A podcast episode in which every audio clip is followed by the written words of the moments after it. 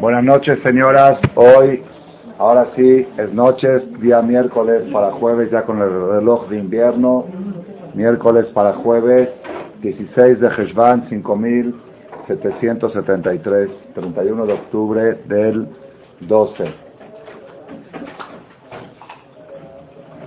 El tema que vamos a hablar hoy es un tema novedoso y el desarrollo del tema va a ser casi revolucionario en uno de los conceptos que han cambiado la historia, el curso de la historia del pueblo de Israel. Ese concepto se llama Brit Ben Abetarim. ¿Escucharon hablar alguna vez de eso? El pacto, ah, usted estuvo en Shabbat en la mañana.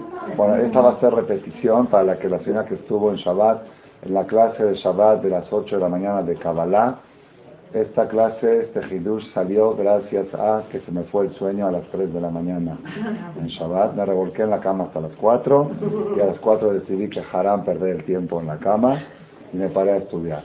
Y de 4 a 6 y media estudié la Perashá y salió esta bomba de Hidush. Me volví a descansar una hora, me vine a dar la clase aquí y aquí hay una señora presente. Bueno, yo pensé que no había nadie que va. Pero vamos, es un repaso y aparte para que quede grabada, ¿no? ¿Vale la pena?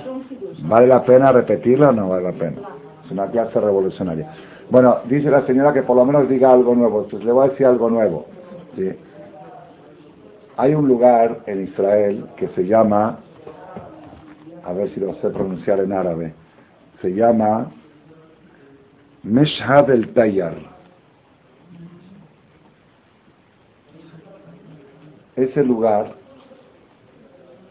es según la tradición que tienen los muslimim o los donde fue el pacto de Hashem con Abraham, el Brit Ben Abetarim, y acostumbran esta semana a ir a ese lugar a pedir tefilá que Hashem cumpla su pacto. ¿Ah? ¿Ah?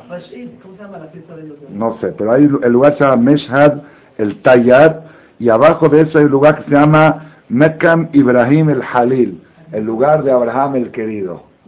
Abraham el querido por Hashem, abajo de hay un lugar más alto donde Har Sion, Sion no Sion, Sion con Sin, que ahí dicen que fue el pacto de Ben Abetarim que hizo Hashem con Abraham, y le llaman Misha del Tayyar. A propósito lo resalto como le llaman porque quiero aprender algo de ahí también, y esto es nuevo también para la que estuvo en la clase del Shabbat. Y abajo hay un lugar que se llama Mekam Ibrahim el Halil, el lugar de Abraham el querido. ¿Ok? Entonces nosotros vamos a ver qué es Misha del Tayyar. ¿Qué quiere decir la traducción de la palabra Misha del Tayyar? Dice el pacto del pájaro. Claro, por, ahí vamos, ahí vamos. Ahí vamos, ahí vamos, ¿Por qué le llaman el pacto del pájaro? Nosotros le llamamos en hebreo Berit Ben Abetarim, el pacto que hizo Hashem entre las partes. Ahora vamos a ver por qué se llama así este pacto, pero le voy a decir dónde lo donde ustedes seguro lo habrán escuchado el Briten Abetarim, en la gala de Pesach. La noche de Pesach, en la gala, decimos Baruch Hamakom Baruchu. ¿Sí? Shakadosh Baruchu Hishev Etaket Lazot Kemo Shamar La Abraham Avinu Briten Abetarim. Shenemar ויאמר לאברהם ידוע תדע כי גר יהיה זרעך בארץ להם, ועבדום ועינו אותם ארבע מאות שנה, וגם את הגוי אשר יעבודו דן אנוכי, ואחריכם יצאו ברכוש גדול. Ese fue el pacto de Ben Abetarim, que ahora lo vamos a tratar en esta clase. Un pacto que hizo Hashem con Abraham entre los pedazos. Ben Abetarim quiere decir entre los pedazos. Ahora vamos a ver qué pedazos y cuál fue el pacto. Y es el tema que se va a desarrollar durante la clase de hoy. Y esta semana es la semana posterior a la Perashá, donde fue el pacto de Benabetarim, es una costumbre de la gente que vive cerca de ahí en Israel, que van a ese lugar que se llama Mesha del Tayar, para pedirle a Dios que cumpla el pacto de Benabetarim. ¿Está bien? Es el tema. Bueno, cuenta la Torah en la Perashá Lech Lecha, en Génesis, capítulo 15. Ajara de Barima, él allá de Bar Adonai el Abraham, Bamahazel Emor, al tira Abraham, Anohim Magen Lach Benor. Le dijo a Hashem Abraham, no tengas miedo, yo te voy a proteger. ¿Por qué le dijo no tengas miedo? Porque Abraham había ganado una guerra contra cuatro reyes, una guerra mundial. Entonces Abraham tuvo miedo, como dice la Gemara, siempre que a la persona le hacen un milagro, tiene que tener miedo que le descontaron de sus méritos, porque los milagros tienen un precio. Hashem no hace milagros sin costo, sin pago. Entonces Abraham dijo, Hashem me hizo un milagro que me salvó de los cuatro reyes de esta guerra y quizá me, se me descontó mi Olama Bank, se me vació, quizá mi cuenta bancaria en el Olama Bank, ¿sí? en el Olama Bank, el Banco Intermundial que tengo ahí arriba de las inversiones a largo plazo, quizás se me vació mi estado de cuenta, dijo, no te preocupes Abraham, yo te tengo protegida, tu cuenta está bloqueada a plazo fijo, es intocable, todo lo que estás cobrando son intereses, pero el capital está íntegro, Anoji Magen Lach, por eso se dice Magen Abraham, eso es Magen Abraham, que ya tiene otro Hidus, señora Ivonne. Por eso dice Magen Abraham, Magen Abraham quiere decir que Hashem le prometió a Abraham que le va a proteger el capital y todo lo que le va a dar esa cuenta de los intereses. Que no le toquen el capital que tiene uno invertido en el otro mundo. Por eso dice la Gemara que la persona debe de evitar situaciones de peligro. Lolam adam sakana, que la persona evite situaciones de peligro. Shema enosim porque quizá no le hacen un milagro.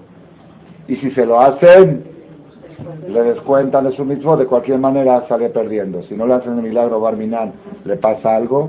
Y si le hacen el milagro, le pasó también que le descontaron su cuenta en el gan. Ah, de aquí se aprende de este pasú, que Abraham estaba preocupado que le descontaron de sus de sus de Julio.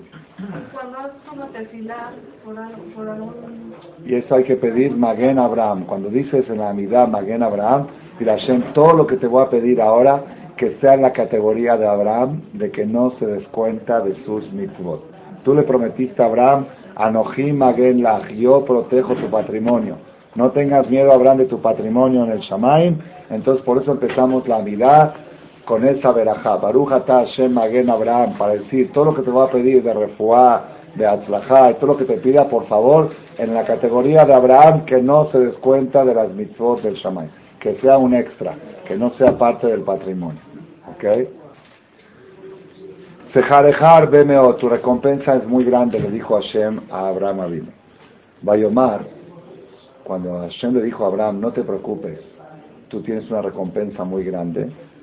Bayomer Abraham dijo, Abraham, Hashem Elohim mati tenli, ¿de qué me sirve todo lo que tú me puedas dar de recompensa? Ganoji oleja aridis, yo estoy estéril, sin hijos. Y de aquí se aprende aparentemente que una persona que no dejó nada en el mundo no le sirve nada. Todo lo que le des no le sirve. Uben Meshek Beti, el único que tengo que es mi adoptivo, por decir así, pero ni siquiera su hijo adoptivo, es Damesek Eliezer. Era Eliezer, que era su mayordomo, y que él era su alumno y su ahijado, y vivía con él y lo atendía. Entonces a, eso te, a él le voy a dejar toda mi herencia cultural y espiritual y material y todo, eh, a eso te refieres, es lo único, es lo único que tengo, dame que Eliezer, ¿saben quién era Eliezer? ¿Quién era Eliezer? Ay, ay, ay, ay. Esta semana lo aprendí. Esta semana lo aprendí. ¿Quién era Eliezer? La que, la que da la respuesta acertada 500 pesos. Estoy haciendo concursos por WhatsApp con los primos. Pregunta, ¿quién era? Eliezer dice el Targum Atam en Eliezer ben Nimrod, hijo del que tiró Abraham al fuego para quemarlo. Cuando vio, hijo, hijo, cuando vio Eliezer la categoría de Abraham, que lo echan a un horno de fuego y sale ileso, dijo, me voy con él, dejó a su papá y se fue con él. Hijo de Nimrod. Y me salió un hidush esta semana que tampoco lo dije en Shabbat y va otro más. Entonces sale que el hijo fue a guerrear contra el padre, porque uno de los cuatro reyes era Nimrod. En la guerra de los cinco contra los cuatro, Amrafel de Nimrod. ¿sí? Entonces cuando salió Eliezer a acompañar a Abraham a la guerra, y que según Rashi era 318 soldados, era solamente Eliezer, que su gimatria es 318 y él salió junto con Abraham a guerrear, quiere decir que el hijo peleó contra el padre. Así sale, así sale de esto, de esta conclusión. Entonces dice Abraham Hashem, quizá tú te refieres a, a Eliezer, que va a ser mi seguidor.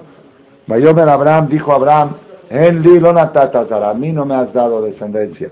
Vine ben Beti, Oreshoti, el mayordomo es el que me va a heredar. Entonces, ¿a eso, a eso te refieres?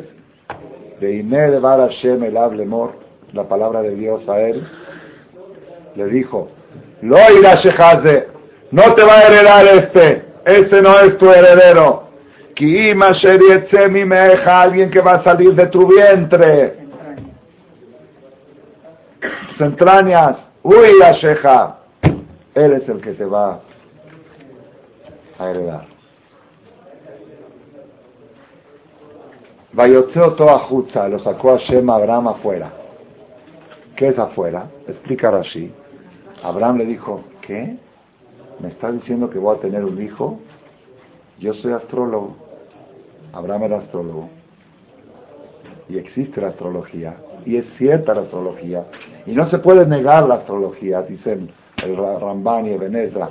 Es una realidad que Hashem maneja el mundo a través de las estrellas. Y cada persona tiene su estrella. Y en su estrella está escrito todo lo que le pasó y lo que le va a pasar. Yo veo mi estrella que dice, Abraham no tiene hijos. Sarai no tiene hijos. Así está mi estrella. ¿Qué me estás diciendo tú, Hashem, de que yo voy a tener un hijo de mis entrañas? Vayotzeo toda justa, lo sacó Hashem, Abraham afuera, al patio. Pero la Gemara dice no al patio. Lo sacó afuera de la atmósfera. El Toto Ajusta. Por arriba de las estrellas. Vayomer y le dijo, Habet na Shamaima, observa el cielo. Habet en hebreo es de arriba para abajo. Re es fijo. ¿Sí? Pero Abet es de arriba para abajo. Le dijo, asómate y ve las estrellas. Asómate. Le dijo a Dios. Asómate y ve las estrellas. Cuéntalas. ¿Puedes contarlas? Cuéntalas, dime cuántas hay. Dijo, no, son millones. Dijo, así va a ser tu descendencia. ¡Co! Y es areja. Así va a ser tu descendencia. ¿Y por qué lo sacó afuera de la atmósfera? Para decirle, es cierto que existen las estrellas, existe que el mundo se maneja con estrellas, pero existe la capacidad de Abraham de subirse por encima de las estrellas y verlas desde arriba. Existe, es una excepción, es una excepción a Abraham y, un Yehudí que es descendiente de Abraham, Isaac y Jacob podría, podría, la mayoría de los judíos que estamos en el mundo estamos bajo las estrellas. La mayoría. Pero puede el Yehudí que logra llegar al nivel de Abraham Avinu, puede llegar a estar por arriba de las estrellas. Y ustedes pueden preguntar, ¿y quién puede llegar a ser? Ah, otro Jesús de Shabbat. Pero este, esto lo dijimos el viernes a la noche. ¿Estuvo, señora Ivonne? Entonces ahí va otro Hidush. ¿Ah? Uno dice, ¿quién puede ser como Abraham Avinu? El Talmud dice, el Talmud, Hayab Adam Lomar, la persona está obligado a decir, Matai Agiu Masai, Le Abotai, Abraham, y Jacob, la persona está obligado a decir cuándo yo podría llegar mis acciones a ser como las acciones de Abraham, y Jacob. Uno dice, ¿cómo yo? Dice, no, el nivel de Abraham yo no puedo alcanzar, pero por lo menos mis acciones que sean como él. Él recibía huéspedes, yo recibí huéspedes. Él hacía, ¿sí? Sin embargo, escuchen esta novedad en, está esto en el Humash en Génesis capítulo 18 es la perashá de la semana que viene. Antes. De Abraham, dice el Pasuk en Génesis 18. ¡Wow! Jai, Jai. 18, Pasuk 18. Ya no se les olvida nunca. Bereshit, Jai, Pasuk, Jai. Qué espectacular. Dice el Pasuk, de Abraham, Hayoy y Gadol Beatzum. Abraham ser será una nación grande y poderosa.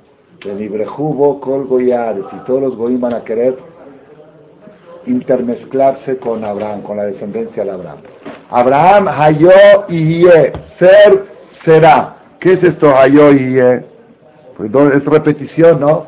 Ser será. ¿Qué es Hayo y Dice, escuchen esto impresionante, dice el Talmud, Yerushalmi, Masejet Abodazara, Perek Bet Alachalef, ואברהם היו יהיה רבי נחמן בשם רבי מנה אמר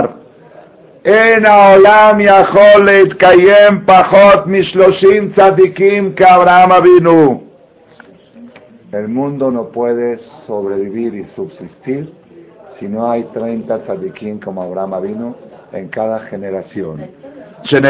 Como dice, de Abraham, Hayo y ¿Cuánto suma la palabra Iye?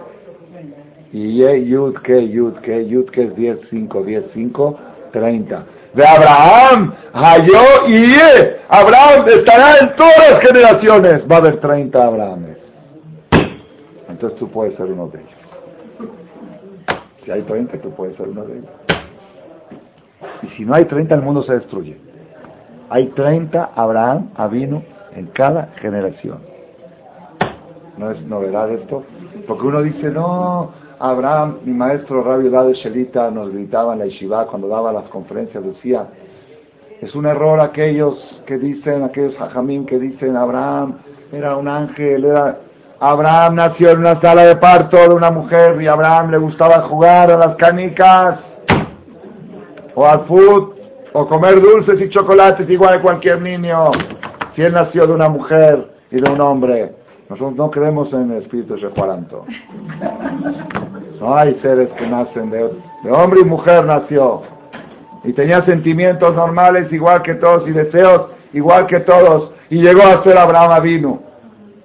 Pero ahora tenemos la novedad. Esta no la escuché de Rabades, esta la descubrí este Shabbat.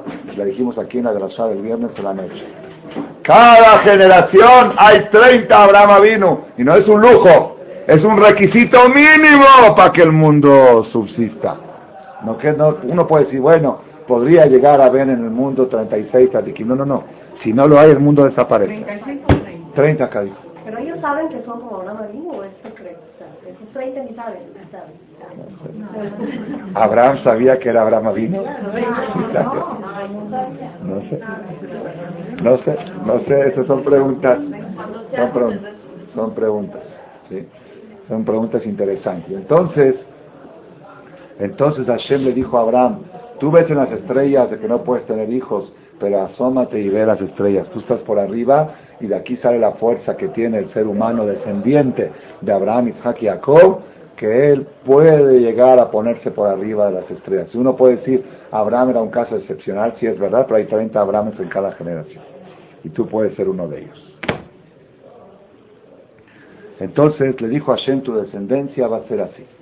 De Emin Hashem, cuando Hashem le prometió esto, le tuvo fe en Dios, que va a tener una descendencia numerosa. Vayachshevea lo acá. ¿Qué es Vayachshevea lo acá? ¿Quién le consideró a quién? ¿Ah? ¿Lo que le consideró una tedaká?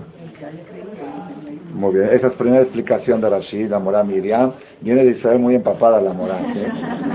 A Kadosh Barujú le consideró a Abraham una acción de caridad el hecho de creer. Que si el hecho de creer es una mitzvah. Porque te están prometiendo algo, algo un poco raro, de que vas a ser por encima de las estrellas, pero Abraham tuvo emuná, tuvo fe en Hashem y Hashem le consideró eso. Cada vez que la persona tiene un problema difícil dice, tengo emuná en Hashem que esto se va a resolver, Hashem le considera esa emuná como una tzedakah. El hecho de no estar preocupado, el hecho de no, deprimirte, de no angustiarte, de decir confío en Hashem que me va a sacar adelante, cuenta como tzedakah, como una mito. De aquí se aprende. ¿Está bien? La segunda, la más bonita, la segunda explicación de Rashi. Daba la Jer, segunda explicación, ¿quién le consideró a quién acá? Esta la dice Rabenu Bajie. ¿Ah? ויחשבה אברהם לקדוש ברוך הוא צדקה, כי השם יעשה זאת בצדקתו, לא בזכות אברהם. ¿Quién pide Shalombat? Cuando Hashem le dijo a Abraham, yo te voy a dar un hijo, Abraham dijo, eso es una acá, yo no lo merezco. Normalmente yo, ¿qué, diría Abraham? Ya era hora. ya era hora. Después después de todo lo bien que me he portado contigo y de todos los miles de ballet Teshuvah que he hecho en el mundo, porque el Rambandi, Ramma Memonies dice que Abraham tenía decenas de miles de personas que las hizo hacer Teshuvah, decenas de miles, decenas de miles. Entonces cuando Hashem le dice, te voy a dar un hijo, decía, Abraham tenía que decir, pues ya era hora, ¿no? Abraham dijo, siento que me está dando limosna. La llevé al otro de acá. Y esa es otra categoría de los tzadikim que nunca sienten que merecen algo. Todo está depositado en el Lava Bank. Y aquí vinimos de limosna. ¿Está bien? ¿Avanzamos? Bueno, entonces ya Hashem le prometió que va a tener hijo y que va a tener una descendencia como las estrellas. ¿Y por qué dijo como las estrellas? Dice la Bajie que en las estrellas hay muchos secretos. Uno de los secretos es, así como hay estrellas que iluminan más que otras, también va a haber la descendencia de Abraham, Tzadikim, que van a brillar más que otros. Y cada quien vale, todos son estrellas, y cada yudí es una estrella. Entonces, muchas cosas bonitas. Ahora viene la segunda promesa. Bayomer Elad, y le dijo a Hashem, Ani Hashem, yo soy Dios, Asherotetija Meur Kasdim, que te salvé, saqué del horno de Kasdim, del horno que te echaron ahí en Kasdim, los caldeos. ¿Por qué se llaman caldeos? Caldear es caldo, es hirviendo. Caldear es una caldera.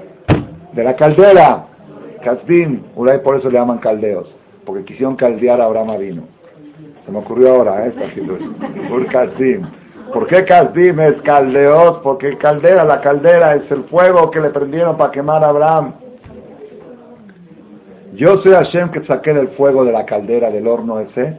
Latet leja et azot Para darte esta tierra que la vas a heredar. Tu descendencia va a heredar esta tierra. Primero tuvo que prometer que va a tener hijos y luego le prometió el patrimonio que van a tener los hijos, la tierra de Kenan.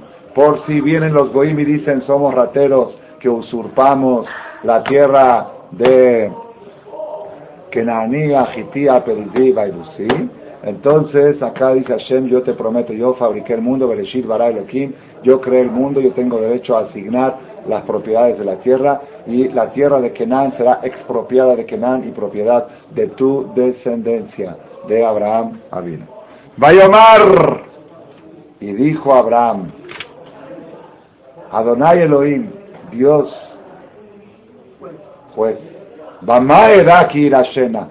¿Cómo voy a saber que de veras me vas a dar este regalo? Necesito que me, es un, que me lo firmes. ¿Cómo voy a saber que voy a heredar esta tierra? ¿Está bien o está mal? Y se le preguntan. Vayomer acá viene el pacto el pacto de Ben el pacto que, empezamos a hablar, de Masha del Taller, que es el lugar ese cuando empezamos la conferencia. Vayomer Elab le dijo a Hashem, que Hali Eglame Shuleshet trae tres becerras, así explica así, Shlosha Galim, tres becerras, de Ez Meshuleshet y tres chivos, de Ail Meshulash y tres carneros, de Thor y un palomo, de gozal y un pájaro, una paloma, un palomo y una paloma, tor de gozal. Trae todo eso, son tres becerras, tres chivos, tres carneros, un palomo y una paloma. Vaikajlot kolele, fue Abraham y trajo todo eso, dijo, ahora hago con esto, dijo, Vaibater otam batavech, los partió a la mitad. Partió a la mitad a los tres a las tres becerras, a los tres eh, chivos, a los tres carneros, y también partió al ave, a los pájaros también, a la paloma. Espérate, Baiten Ish Mitrol y y puso cada mitad frente a la otra, es decir, puso una mitad acá y una mitad allá. La, parte de la cabeza de la, de de este lado y la parte de la cola de este lado. Betachipor lo batar, pero al pájaro no lo partió pájaro no lo corta, ni a la paloma ni al palomo. Porque me dijo uno, está muy chiquito, Jacito, si no tú le sirves a alguien un pichón, un pollo lo puedes parir, un pichoncito, no parte, no queda nada. De estar. Así me dijo, Alguien, sí, que jazito, sí. Pero no es por eso, esto es más profundo. Misha del Taller. El pacto del pájaro, así le llaman los árabes, pero no es el pacto. Nosotros le llamamos Bedit Ben Abetarim, el pacto del, de las mitades de las partes así. Bueno, Bayer Aita la Pegarim, ya que cortó el partido de los animales, los, vinieron unos pájaros, otros, que querían comerse los cadáveres. Ah, ¿cómo? Murciélagos o algo así. Los que chupan sangre. Ah, puede ser buitres. Suena, suena bien. Air buitres. Suena parecido. Vaya Shebotam Abraham. Abraham los, los espantó para que no se coman a la, no chupen la sangre de, de los betarim. Bahía Shemesh Labor, cuando se estaba por poner el sol, estoy siguiendo todos el pacto de Misha del Taller. De Tardemana Fla al Abraham, le cayó un sopor a Abraham, un sueño, de Maha de Dolá y le agarró como un miedo y una oscuridad, y Abraham se, cae, se queda dormido, un sopor, y ve mucha oscuridad. Vayomerle a Abraham, y escucha a Abraham una voz que le dice en el sueño, y Adoa te da, saber sabrás, que tu descendencia van a tener que estar extranjeros en una tierra extraña, una tierra que no les corresponde, Babadum Beinotam, y los esclavizarán y los torturarán. Arbame Ochana, 400 años. De Game Tagoy Asher Abodu, pero ese país que los va a torturar, Dananoji, yo los voy a juzgar. Tajarejen, y después de esos 400 años, Yeteu Virjus Gadol, saldrán de ahí con una riqueza muy grande y de ahí van a ir a recibir la promesa que te estoy prometiendo de la tierra de Israel. Después de 400 años de extranjerismo, esclavitud y tortura, llegarán a la tierra de Israel. Vedor reví, de atá tabola boteja de shalom. Tú ve a descansar en la tumba con tus padres en paz. Ticaber serás enterrado con buena vejez. ¿Qué es buena vejez, moral? Ni un descendiente que no se va a descarrilar ningún descendiente en su vida. Por eso Ismael hizo Teshuvah antes de que muera Abraham. Ismael hizo Teshuvah y no nada más eso. Abraham falleció un día antes que Esab, su nieto, se haga adúltero, idólatra y asesino. El día que estaba cocinando Jacob las lentejas era el día del luto de Abraham y llegó Esab que había hecho los cinco pecados, que había violado a una mujer casada y que había asesinado y que había esto y Hashem adelantó la muerte de Abraham cinco años antes, tenía que vivir 180. Abraham vivió 175 para que no vea a un nieto descarrilado y ya no se le va a cumplir esta bendición de que va a ser enterrado con buena vejez. Buena vejez es que la persona se pueda ir del mundo sabiendo que sus hijos y nietos están en el buen camino. De dos a su buena y cuarta generación van a regresar aquí a esta tierra de Israel. Después que pasen los 400 años, Dorrevi, Kilo, Shalem, Abona, Emoría, porque todavía el, emoreo que vive en la tierra todavía no, no, no se llenó su, no se, no se derramó su vaso para expulsarlos de esta tierra. Entonces faltan cuatro generaciones. Este es el pacto famoso Berit Ben El pacto de las partes, de los pedazos, o como dijo usted Morán, de las mitades. No es mitad, mitad es Hatzaim, es pedazos. Si busqué en, Google a ver si había una traducción más exacta, está en inglés, no está en español, decía de las piezas, el pacto de las piezas, tampoco no me, no me suena. Betarim es pedazos, rebanadas, rebanadas, ah, ah, partes, batar, baibater, los rebanó, los, los cortó. Bueno, este es el pacto. Entonces explica la Gemara, ¿por qué el pueblo de Israel se esclavizó 400 años en Egipto y tortura y todo eso? Porque Abraham vino dijo, cometió aparentemente el error de decir, era, ¿cómo voy a saber que tú me vas a dar este regalo? Dijo, ah, sí, y adóate a saber sabrás. Van a ser esclavos. Así aparente. Pero si fuera así, como entendíamos de chiquitos, me lo enseñaron a mí de los 6, 7 años, Está la pregunta, ¿por qué tenemos que sufrir nosotros?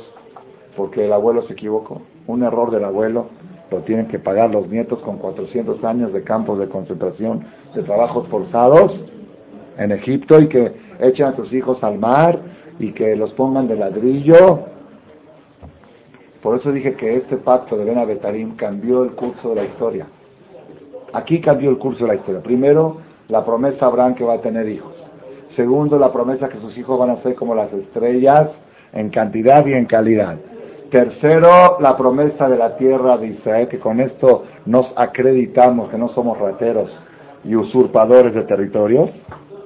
Aquí está prometido la tierra a la descendencia de a la, descendencia de Abraham. Y cuarto, que Abraham duda de ese regalo último, de las otras dos primeras no dudó, de los hijos y estrellas no dudó, pero del regalo de la tierra de Israel dudó. Y Hashem le dijo, vamos a hacer un pacto para que te lo firme. Y el pacto se llama Ben Abetarim, el pacto de las partes. Pero al pájaro no lo partas. Vamos a ver, Misha del taller, el pacto del pájaro. ¿Sí? Y saber, sabrás que tu descendencia va a estar 400 años esclavizados en Egipto y después van a salir de ahí con multimillonarios y recién después van a recibir este regalo. ¿Está bien? Entre paréntesis, ¿por qué los árabes le pusieron Mesha del Tayar? A ellos no les conviene este pacto, sí les conviene. Porque ellos dicen que también son descendientes de ahora. Claro, Ismael, ellos son hijos de Ismael. Ellos le dicen Ibrahim Abuna. Ibrahim Abuna. Si ustedes van a Marata Machpelah, a Hebrón, ahí está todo escrito en árabe en las paredes. Me acuerdo una vez cuando fui, me encontré con unos turistas argentinos un poco celosos, así, cotures, ¿sí? Me dice, ¿y por qué está escrito ahí todo en árabe? Le dije, porque esto estaba en manos de ellos antes que quizá conquisté. Está todo grabado el techo de Meharata Majpera, todo grabado en árabe, escrito en Dice, pues yo voy a venir, voy a rasurar todo, a rebanar todo esto y voy a escribir en hebreo. Sí. Ellos dicen que son descendientes de Abraham, pero la realidad es que no son. ¿Por qué no son? Son de, no, eso es para Isaac, eso es para excluir a Isaac. De Itzhak, veloco Itzhak. Ah, también puede ser también esa. También, también de Itzhak, pero aparte Ismael es hijo de la concubina. De Agar, de Abraham, pero con Agar. Y Hashem le dijo, ah, ah, Abraham vino en la perashá de esta semana, la van a ver ustedes cuando vayan a Knis o cuando estén en Cuernavaca, donde estén. Sí, seguro tienen tiempo de ir a Knis porque es fuente y van a ver el Shem todos los comentarios. Ahí está la perashá directo. Cuando Abraham, Hashem le dijo a Abraham, expulsa al hijo de la Igire de tu casa, porque está haciendo un mal ejemplo a Isaac. Es la perashá que se lee el primer día de Rosh Hashanah. ¿Sí? Y Abraham dijo, ¿cómo es mi hijo? ¿Cómo lo voy a correr de mi casa? Le dijo Hashem, cuando yo te prometí descendencia, me referí a Isaac y no a Ismael. Ismael, también Ismael va a ser poderoso y va a ser grande y van a tener armas nucleares y van a tener, van a dominar el mundo. Gamet ven a así menos, porque no deja de ser que es descendencia tuya y algo merece. Pero lo que te prometí yo, la tierra, la herencia de la tierra de Israel, me referí a Isaac y no a Ismael. ¿Okay? Pero ellos no están tan de acuerdo con eso y tienen Misha del Taller, el, testimonio del paja. Rabotai, ¿ustedes creen que Abraham vino dudó de la promesa? Si no dudó de los hijos que Hashem le va a dar y no dudó de las estrellas del cielo, ¿por qué dudó de la tierra de Israel? Y si dudó, y si dudó, ¿por qué tenemos que pagar nosotros, o mejor dicho nuestros abuelos, por qué tuvieron que pagar el error del bisabuelo? Millones de judíos esclavizados en Egipto con trabajos forzados y torturas porque el abuelo hizo un error de preguntar, ¿quiere una garantía? ¿Quiere una firma? ¿Quiere un contrato? Y, y tercera pregunta, ¿qué es eso de partir? Y cuarta pregunta, ¿y por qué al pájaro no lo parten? Esto, esto, esto, es lo que vamos a explicar en los próximos 10, 15 minutos. Moral Grabota, escuchen bien, escuchen bien esto. Para poder contestar todas las preguntas necesitamos hacer unas series de introducciones. Cada una de las introducciones que voy a decir, la voy a decir en uno o dos minutos, pero es una conferencia entera. La, ya la pueden haber escuchado en otra conferencia. Entera, completa. Primer secreto. Cuando Hashem promete algo, cuando Hashem promete algo, Hashem promete de su parte darte algo. Pero el ser humano tiene que crear el recipiente para recibirlo. ¿Conocen el cassette del destino de conducta, los barriles, el vino y los barriles. Hashem promete el vino, pero no los barriles. Los barriles los tienes. Hashem te dice, yo te voy a dar un millón de litros de vino, pero trae tus barriles para recibirlos. Entonces los recipientes Hashem no los, puede, no los promete. Él te promete el vino. ¿Estamos de acuerdo? Él te promete lo que te... La persona tiene que crear, por eso cuando Hashem le prometió a Jacob vino, todo lo que le prometió, dice, y cuando regresó Jacob de casa del sol, dice, tuvo miedo Jacob, va a ir a Jacob. Hay un cassette que se llama ¿Por qué temió Jacob? Dice la Gemara pregunta, ¿cómo tienes miedo si Hashem te prometió? Dijo, Shema y Gromajet, quizá hice un pecado que quebró los barriles. Los barriles son las mitzvot. Las obras buenas que una persona hace crea un recipiente para recibir la veraja. Y los pecados que uno hace un lashonará que quema recipientes. Y así está la persona construyendo y destruyendo, construyendo y destruyendo. Uno viene aquí a la conferencia, está construyendo diferente. Termina la conferencia, hecho un chisme, hecho a perder el barril. Y así estamos todos ya construyendo y destruyendo. Ahora hay un primer secreto. Primer secreto, escuchen bien esto. Primer secreto. Todo lo que Hashem prometió en Kippur, nos prometió cosas muy buenas. Necesitamos crear los recipientes para recibirlo. ¿Estamos de acuerdo?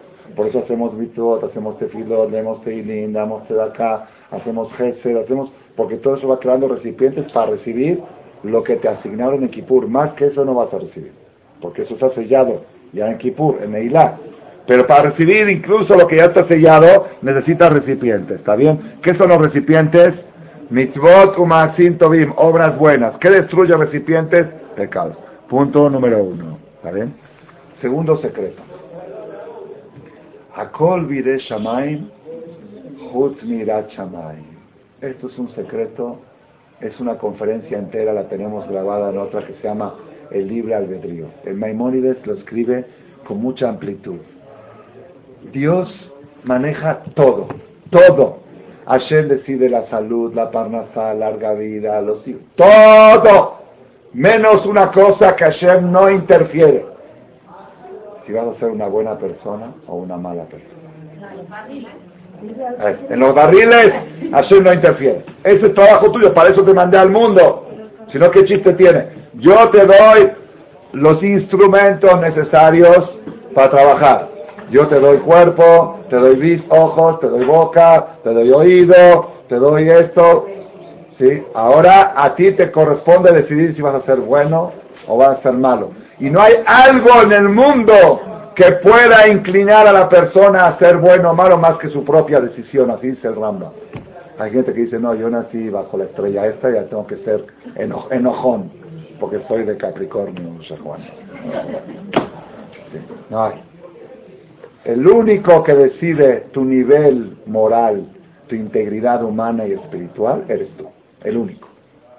Y Hashem no se mete en eso, no se mete que viajó en otras partes no se puede meter. Él, él puso una política. En eso yo no me meto. Es como que vayas con el presidente y le dices, hoy tengo un problema con, con el fisco. En eso el presidente no se mete. Podría meter, pero en eso no, me, no interfiero. Esos que se arreglen ellos solitos. Porque para eso los mandé al mundo, para que se superen. Si me voy a meter en la superación, o en la, entonces ya, ya, ya, ya no, no están, están respetando los límites. Yo le doy a la persona vida, salud, parnasá, todo lo que necesita para superarse. Pero si se va a superar o se va a hundir, lo va a decidir él. Y solamente él. ¿Estamos de acuerdo? Los dos secretos. Entonces, primer secreto. Hashem promete vino y no barriles. ¿Ok? La persona tiene que fabricar los barriles. Segundo secreto, Hashem no interfiere en los barriles. No se mete en eso. Entonces, viene Abraham Avinu. Abraham Avinu era el amo, el amo de la, de la historia, el amo de la historia. ¿Por qué? Todo lo que Hashem le prometía era para 400 años después. A ver, yo quiero ver una persona que vaya a trabajar en una fábrica, un empleado, que ¿cuánto va a ser mi sueldo? Mira, tu sueldo van a ser 100 mil dólares mensuales. Pero yo te voy a dar nada más mil a ti y 99 te lo voy a guardar para tus tartaranietos dentro de 400 años, se los voy a dar. ¿Sabes qué? Mejor dame la mitad y dámelos a mí. Así dijo mi maestro Rabel y ese Ben David. ¿Qué persona está dispuesto a trabajar para que le paguen a sus tartaranietos? Que ni los va a conocer, ni los va a ver. Abraham vino, vio a Moshe Rabenu, vio a Miriam, vio a los, vio a los Ni siquiera Moshe lo, entró a Israel, a Yoshua. Abraham conoció a Yoshua, un nieto que nunca conoció. Esos son, esos son la gente que vive con visión de historia. No viven a corto plazo. 80, 90, 100, 120 años. Gente que vive 7000 años. Del año 0 al año 7000. Y Abraham entra en el año 2000 y dice, yo voy a marcar la historia. Y en el año 5773, el día 16 de Heshvan va a haber un Jajam Shaul Malek contando mi historia al grupo de mujeres que son mis nietas. Y para eso yo trabajo, dijo Abraham. eso se llama tener visión. Eso se llama tener propósitos. Propósito de vida, tener objetivo de vida. Abraham trabajaba todo para el futuro, no pensaba nada para él, para las generaciones posteriores. Es que hay mucha gente que dice, yo trabajo para mis hijos, yo sí para mis hijos y para mis nietos. No trabaja para sus hijos, porque él quiere disfrutar ver a sus hijos ricos. No porque él quiere que ellos sean ricos. Él quiere verlos ricos. Porque la prueba es que si le dice su nieto, dice, no, ya no me interesa. Y la prueba también, otra prueba, ¿cuál es?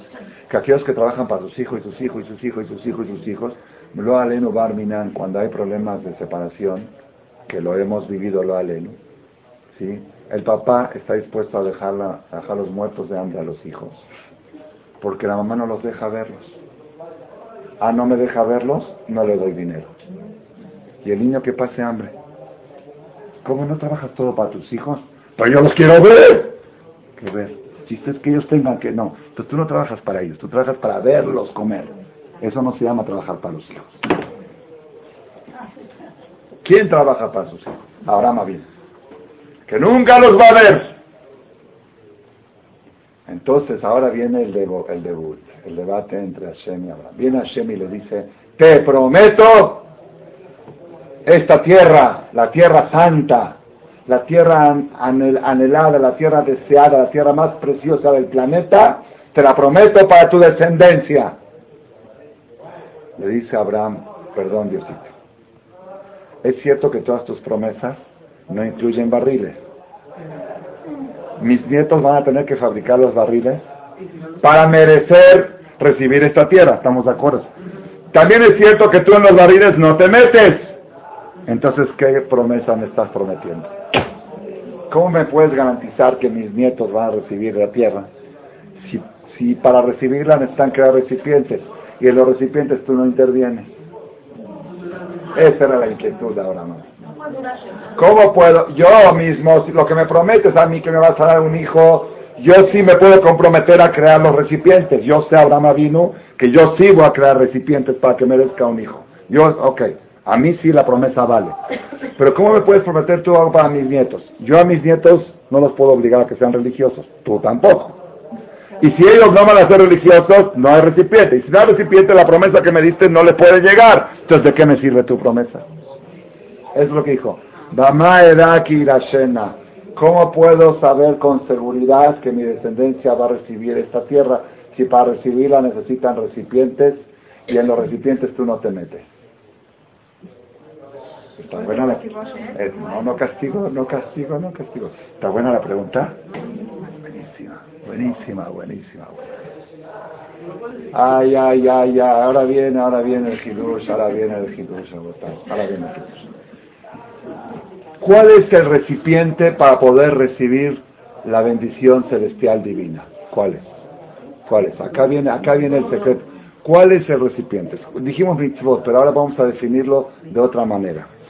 Rabotai, el ser humano está compuesto de dos partes. Una parte, Vaitzer Hashem Elohim et Adam, Afar min Fue la conferencia de la semana pasada, del 8 del 8, ¿se acuerdan o no? La semana pasada fue, ah, no estuvieron. Escuchen, la vale la pena. En realidad todavía no la subimos a internet, pero la vamos a subir, la del 8 del 8. Hashem creó a Adam a la persona afar binadama, polvo de la tierra. Así dice en Génesis. Vaipach beapat y le insufló dentro de él Nishmat Haim, un alma vital. ¿Qué, le, ¿Qué es el alma? El alma es una parte de Hashem, como dice el Zohar, que le insufló. Cada persona es portador, dentro de él lleva un pedazo de Hashem. Entonces, cuando la persona predomina en él la materia oscura, la parte animalítica, la parte corporal y la parte animal, eso repele la presencia de Hashem. Hashem le quiere mandar a la persona verajá y ve y encuentra que este tiene cara de animal o, forma de animal, así que es 90% materia oscura, repele. Cada vez que la persona se materializa, corre peligro. ¿Por qué? Porque el materialismo es la materia oscura y la materia opaca es la que no permite que la luz divina llegue hacia el alma de la persona. Cuando la persona logra reducir la materia oscura y resaltar la materia lúcida que tiene, ese es el recipiente para recibir la bendición de Boreola. En realidad, todas las mitzvot, cuando dijimos mitzvot y más cuando una persona se sienta a comer un pedazo de carne, ¿eso qué es? ¿Animal? ¿Eso qué, eso qué hace crecer? ¿La materia oscura o la materia lúcida? La materia oscura, la comida es materia oscura. Cuando dice Baruch acá, Hashem Elokeinu Melech Haolam Shakol Niyavit Baro, ya ni La persona mañana cuando se sienta a desayunar, ¿qué es eso? Es materia oscura, desayuno. Pero antes dijo Berajota Shaha, Netirati Aray, todo lo que hizo antes, ¿sí? En Shabbat. La comida de Shabbat al mediodía es oscura, es que hace crecer la, uff, pescado, pollo, amasas, pasteles, postres, sale uno chachado, todo eso. Pero antes de eso estuvimos cuatro horas en el CNIS, de las ocho de la mañana aquí en Marcela hasta las doce. ¿Qué haciendo? Estudiando, leyendo, rezando. Le dimos fuerza a la Neshama, ahora vete a comer dos horas todo lo que quieras. No hay fuerza que pueda desnivelar. ¿Por qué en Shabbat es, es de comer?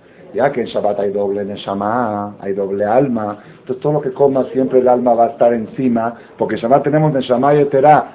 Entonces, Rabotay, todo el tema de crear recipientes, cuando hablamos de crear recipientes, profundizando más en el tema, ¿cómo se crean los recipientes? Resaltando el alma y reduciendo el cuerpo. Viene Hashem y le dice, ¿tú quieres que tus hijos merezcan recibir la tierra de Israel? Agarra el animal y pártelo eso es cortar, eso es partir. Rebana la parte animalítica. Diezma la parte animal. Ah, hay una parte que tiene la persona que es la parte que vuela, que va para arriba, que es igual que los ángeles. dice la Gemara, el ser humano tiene tres cosas como el animal y tres cosas como los malajeas Come y bebe como los animales se reproduce como los animales y hace sus necesidades fisiológicas como los animales. Y como los ángeles, camina erguido en dos patas como los animales, habla la Shona Kodesh como los ángeles, habla la Shona Kodesh como los ángeles y tiene raciocinio como los ángeles. Entonces, la parte angelical que llevamos adentro está representada por las alas. ¿Por qué? ¿Para qué sirven las alas? Para elevarse. El alma jala para arriba todo el tiempo, el cuerpo jala para abajo. El alma es una cosa, por eso se enciende la flama del fuego que, que va para arriba, Shama. Por eso la flama representa al alma y las velas de Hanukkah, que todo lo de Hanukkah dijimos la semana pasada, ocho es la Neshama, Hat le mala, de Sheva le mata, uno para arriba y siete para abajo. ¿Se acuerdan de la conferencia de la semana pasada o no? Es ocho. El ocho es uno Shemona Otiot Neshama. Y este mes que estamos ahora, el mes de Heshvan, ah, es el mes ocho, es el mes de la Neshama. Después de todo lo que pasamos en Roshaná y Kippur, nuestra Neshama está más alta que nuestro cuerpo. Por eso es el mes Jodesh Hashmini, el mes octavo, el mes Shemona. Entonces viene Hashem y le dice a Abraham, ¿sabes cuál es la clave para que tus hijos puedan recibir la tierra de Israel? Te voy a hacer un pacto. Cuando ellos rebanen la parte animalítica, de tachipor, pero al pájaro y a la paloma lo matar. A esa que no las rebanen. Las horas de Torah no las rebanes. ¿sí? Tu hora de comida, córtala. Ve rebanando cada vez que dure menos tu horario de comida. Tus horas de clase de Torah cada vez que sean más. Porque hay gente, ¿sí? ¿Por qué no viniste a la clase de Torah? Es que tenía una cena, es que tenía una comida, es que tenía un este. Entonces, ¿qué pasa? Todo el tiempo rebanan todo menos la, parte animalítica no la rebanan. Se rebanan siempre las mitzvot. Dice, no, no, no. Rebana toda la parte animal, corta el, la ternera, la de chivo, el carnero, todo lo, que representa la parte animal, tu negocio, sus cosas, esas rebánalas Betatzipor, o la parte voladora que tienes, la parte elevadora que tienes, el pájaro que tienes adentro, la paloma que llevas adentro, lo va a atar. Esa no la rebane. Ahora entendieron por qué los árabes le llaman Misha del Taller, el pacto del pájaro. Nosotros le llamamos el pacto de los, de los pedazos, porque es lo mismo. Hay, hay, hay aquí un tema.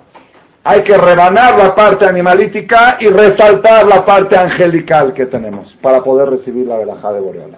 Ese es el pacto de Ben Se le dijo a Shem, tu descendencia, para que puedan recibir la tierra, tienen que llevar esta fórmula. Toda la parte animalítica rebanada y la parte angelical elevándose. ¿Está bien? Bueno, espérense, espérense. Bien, acá viene todo el chiste. Viene Abraham y dice, bueno, ya me enseñaste la fórmula. Pero ¿quién me puede garantizar que mis nietos se van a dedicar a eso, a rebanar la parte animalítica y a resaltar la parte espiritual? Quizá ellos se dediquen todo el día a comer, a, a, pasear, a jugar, a divertirse, a la materia oscura y entonces no van a merecer recibir la tierra. Y tú en eso, ¿verdad que no te metes? porque todo está en manos de Dios menos eso. Entonces, otra vez, ¿dónde está la garantía? Ah, le dijo Hashem, hay otra fórmula para rebanar la parte animalítica. Si no la rebanan con mitzvot, la rebanan con tortura. Y eso sí yo lo puedo hacer. En eso sí yo me puedo meter. Yo no me puedo meter en decidir si tus hijos van a comer menos o van a comer más, o van a ser más materialistas o menos materialistas. Pero en caso de que tus hijos sean demasiado materialistas y no merezcan recibir la tierra de Israel, yo me voy a encargar de desmaterializarlos. Los voy a meter 400 años extranjeros en un país extranjero que hay antisemitismo, que los metan en campos de concentración, que les hagan trabajos forzados hasta que le quiebren la parte animalítica. Y al quebrar la parte animalítica automáticamente va a relucir la parte del pájaro, los Yudim querían salir de Mitzrayim, querían volar. Cuando reluzca la parte del pájaro, ahí van a recibir. Entonces tus hijos tienen dos opciones. Si se portan bien y ellos mismos opcionalmente reducen la parte animal, no hay problema, ya crearon el recipiente. Si ellos no lo llegan a hacer, yo tengo una forma como garantizar que tus descendientes sí reciban la tierra de Israel. El pacto de las partes, de los pedazos. O ellos lo parten y yo se los parto. O te rompes tú el hocico y yo te lo rompo. Me refiero, te rompes. O ayunas tú en Kipur. O yo te mando un problema de salud que el doctor diga que 24 horas no puede, una salmonela que 24 horas no puede comer nada. Tiene que estar con suero. O, ayunas tú yo hago que ayunes aunque no quieras. El recipiente es el ayuno. Por ejemplo, ¿no? En el caso de Kipur. El recipiente es el ayuno. Tú dices, ya no puedo ayunar. Ah, no puedes, pues ahora yo me voy a encargar que ayunes de otra forma. yo no puedo obligarte a ayunar en Kipur porque es libre albedrío. Eso lo vas a decidir tú. Pero mandate al quirófano sí puedo. Eso sí está en manos de Dios. Entonces yo puedo prometerle a Abraham vino que le voy a dar un regalo a, sus nietos. Y si su nieto no ayuna en Kipur, yo voy a querer que ayune, como en el quirófano. En Misraim. En Misraim era un quirófano. ¿Me entendieron cómo? Ese es el pacto de Benavetaria. Es el pacto que Hashem hizo con Abraham. Entonces, Rabotai, nosotros tenemos Misha del Tayyar. Vamos a llamarlo el pacto del pájaro, no el pacto de la rebanada. Nosotros en el mes de Heshvan tenemos que tomar esto como un reto. Si queremos volver a recibir la tierra de Israel, está escrito claramente que fueron 400 años de Mitraim y los años que estamos en este galut de Edom, todo está relacionado con el pacto. Cuando nosotros vamos a salir de esta diáspora que ya tiene casi 2000 años, el día que resalte nuestro pájaro, nuestra parte angelical, y se reduzca nuestro materialismo. Que nos el día que nos desmaterialicemos y resaltemos la parte. Entonces, ¿cuál es la fórmula? Shemona, Neshama. Resalta tu parte angelical que llevas adentro. Misha del taller, el pacto del pájaro. Levanta la parte, y si no la levantas, entonces Hashem se va a encargar de romper la otra para que se levante esta. Mejor nosotros mismos nos encargamos de levantar la parte animalítica, de relucirla. Cada verajá que uno dice, cada verajá. Esta semana estuvo una señora aquí en, me contó su marido que la señora, las bendiciones de la mañana, verajot a shahar, son 30 verajot, bendito Dios, se tarda 40 minutos porque ella se concentra que Hashem me dio la vista y se imagina qué pasaría si no tuviera la vista. Y ahora que Hashem me la dio, qué bueno que la tengo, gracias a Dios porque me diste la vida. Y así cada verajá y verajá. Y yo la verdad empecé a trabajar un poquito también, después que escuché eso, después que el marido me contó esto, a la hora de abrir el Sefer en Shabbat en la mañana me emocioné mucho, casi se me salieron las lágrimas, porque fue exacto el, día, el momento de mi cumpleaños, que mi mamá dio a luz hace 53 años, a esa hora que yo estaba abriendo el Sefer, hace 50, yo averigué hasta la hora, y averigué a qué, a hora se entró a la sala de parto, mi mamá a qué horas entró y duró 18 horas el proceso de parto, Jazita. Era un problema por un maamul que se le antojó y no, no lo había comido. Por eso me decían Shaule Maamule. Cuando le dieron el maamul se alivió. Si se le había antojado el maamul, y mi abuela le decía, quizás se te antojó algo, no. Dice, ah, sí, me dijeron que Leti Talga me estaba haciendo maamul. Dice, vayan a traerle maamul. Le dieron el maamul, a los cinco minutos salió. Shaule Maamule, me decían de chiquito. Pero el horario, el horario que dio a luz mi mamá era exacto el horario, con horario de Argentina. Yo abrí el Sefer aquí 10 de la mañana y allá eran como las 12, ¿sí? El 11 de Heshvan, y este año tocó Shabbat. Hacía mucho, hacía 14 años que no tocaba ni cumpleaños Shabbat. 14 años. Porque, ¿qué pasa? Cuando toca entre semana, te, mandan WhatsApp para felicitar, te mandan email, te hablan por teléfono, contestas llamadas y, un cheque para cubrir y un y tu esposa para esto y dónde vamos a festejar, dónde vamos a ir, a dónde nos vas a llevar y, se, te fue el día.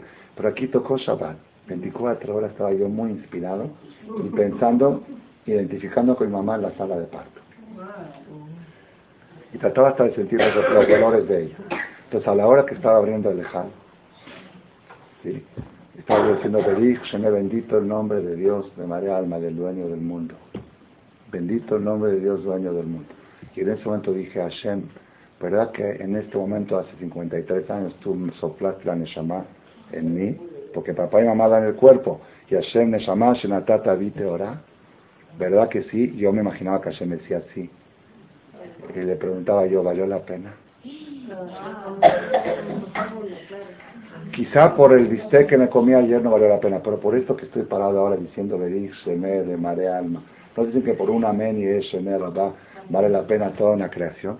Valió la pena, en la noche que se me fue el sueño que le dije a las 3 de la mañana, era porque yo me estaba imaginando el juramento, porque yo me tardé 18 horas, aparte el mamul, porque hacen jurar al alma tres juramentos, Tei Tzadik, y Rasha, y aunque todo el mundo te diga que eres tzadik, no te la creas. Y yo me imaginaba una voz que me lo decía, Shaul te tzadik, Shaul se tzadik, y no seas rasha, y aunque todo el mundo te diga que eres bueno, no te la creas. ¿Juras? Déjame pensar. ¿Juras? No estoy seguro. ¿Juras? No naces, si no juras, no naces. Por eso tarda en la sala de parto. Entonces, después de ese sentimiento que tuve a la hora de abrir el ejal, salí del Ejal y cada cosa que hacía yo espiritual, decía, Diosito, ¿verdad que para esto que estoy haciendo valió la pena que me diste la Neshama? ¿Verdad? Cuando me sentaba a comer decía, ay, para esto me trajiste al mundo. No, pero por la verdad que voy a decir, ¿verdad que sí? Y así todo el tiempo trataba de justificar mi existencia por el, por el tallar, por el pájaro, no por el, no por el chivo y la parte animalística. Eso hay, hay millones de animales en el mundo. Y entonces cuando, con ustedes, entré al baño y salí, normal, como cualquier persona, dije, Borolam, hay 8 mil millones de habitantes en el mundo que entran al baño promedio cuatro veces al día, entre del, entre del 1 y del 2. ¿sí? Son 32 mil millones de entradas. Cada entrada al baño, dijo un jajam, es un quirófano, es una cirugía. Claro, todo lo que pasa ahí adentro es un laboratorio que se prepara esto. Si falla algo ahí, entonces, 8 mil millones de personas entran cuatro veces promedio al día o más al baño. Entonces son 32 mil millones de cirugías hace Hashem al día. ¿Cuántos de ellos te dicen Baruch Hashem, Hashem Adam? Yo soy uno de ellos. ¿Valió la pena? Así le digo. Así lo digo. Para esta verajá solamente valió la pena que me trajiste al mundo. A dime cuántos lo dicen cada vez que salen. Entonces, esa tiene que ser esa señora que me contó el marido que dice Berajota Shahar 40 minutos, yo digo Hatatia, yo la digo en 5 minutos. Y todavía la sigo diciendo en 5. Pero ¿por qué? Porque dice, yo para esto vivo. ¿Para qué vive la persona si no para concentrarse y levantar su alma, el cuerpo, hay muchos cuerpos en el mundo, hay muchas vacas, muchos borregos, muchos chivos, muchos carneros, esos pártelos. Agarra al pájaro, agarra la paloma, la parte angelical que tienes y con eso vas a crear los recipientes para recibir todas las verajos de Borolam. Amén, que